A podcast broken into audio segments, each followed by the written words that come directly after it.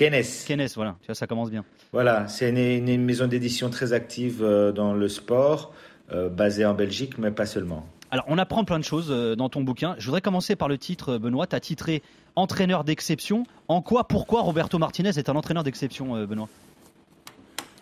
Alors d'abord euh, pour ce qu'il a fait en Belgique, parce que voilà, il faut remettre les choses un peu dans leur contexte. Je sais qu'il y a eu un peu un trompe-l'œil parce que la Belgique a été longtemps numéro un au classement FIFA, mais on n'est pas une grande nation du foot.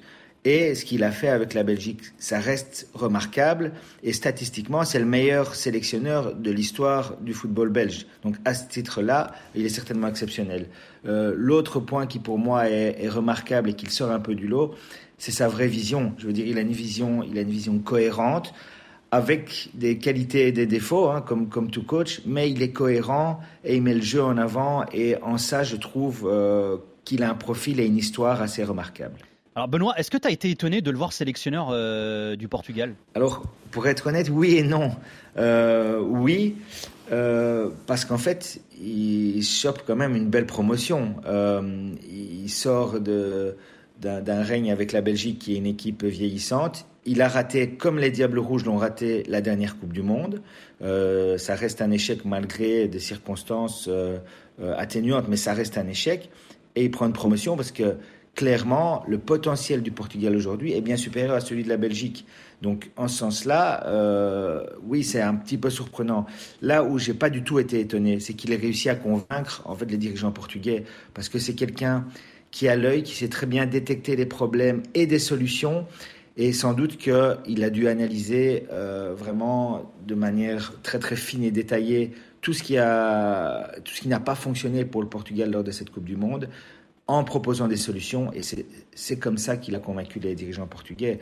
Et comme il est très très bon pour convaincre les gens, à ce titre-là, non, moi je suis pas surpris qu'il ait réussi à, à prendre ce job. Alors Benoît Delauteur, tu es le boss euh, des sports de la RTBF. Au nom des Belges, est-ce que vous êtes triste de, le voir, de l'avoir vu, de le voir partir, euh, Roberto Martinez? Alors, en Belgique, il y a, on est 11 millions et il y a 11 millions de sélectionneurs. C'est un peu partout pareil.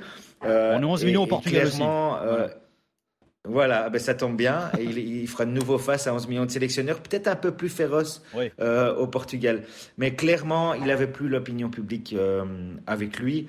Donc personne n'est triste vraiment de le voir partir. Alors, il y, a eu des critiques euh, qui ont joué l'homme, qui ont été un peu trop agressives. Il y a des critiques qui sont légitimes sur le jeu, mais clairement, il était en fin de cycle. Les joueurs l'ont senti et lui-même l'a senti.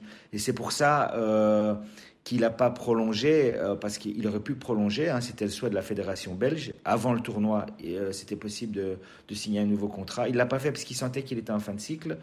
Et il sentait aussi qu'il avait moins l'opinion publique derrière lui. Euh, il faut bien préciser que ce n'est pas une démission, qu'il n'a pas été viré, c'est simplement non-prolongation. Et on s'attendait à ce départ depuis assez longtemps finalement. Donc euh, euh, c'était pas une surprise. Et mais non, les Belges n'ont pas été vraiment tristes de le voir partir.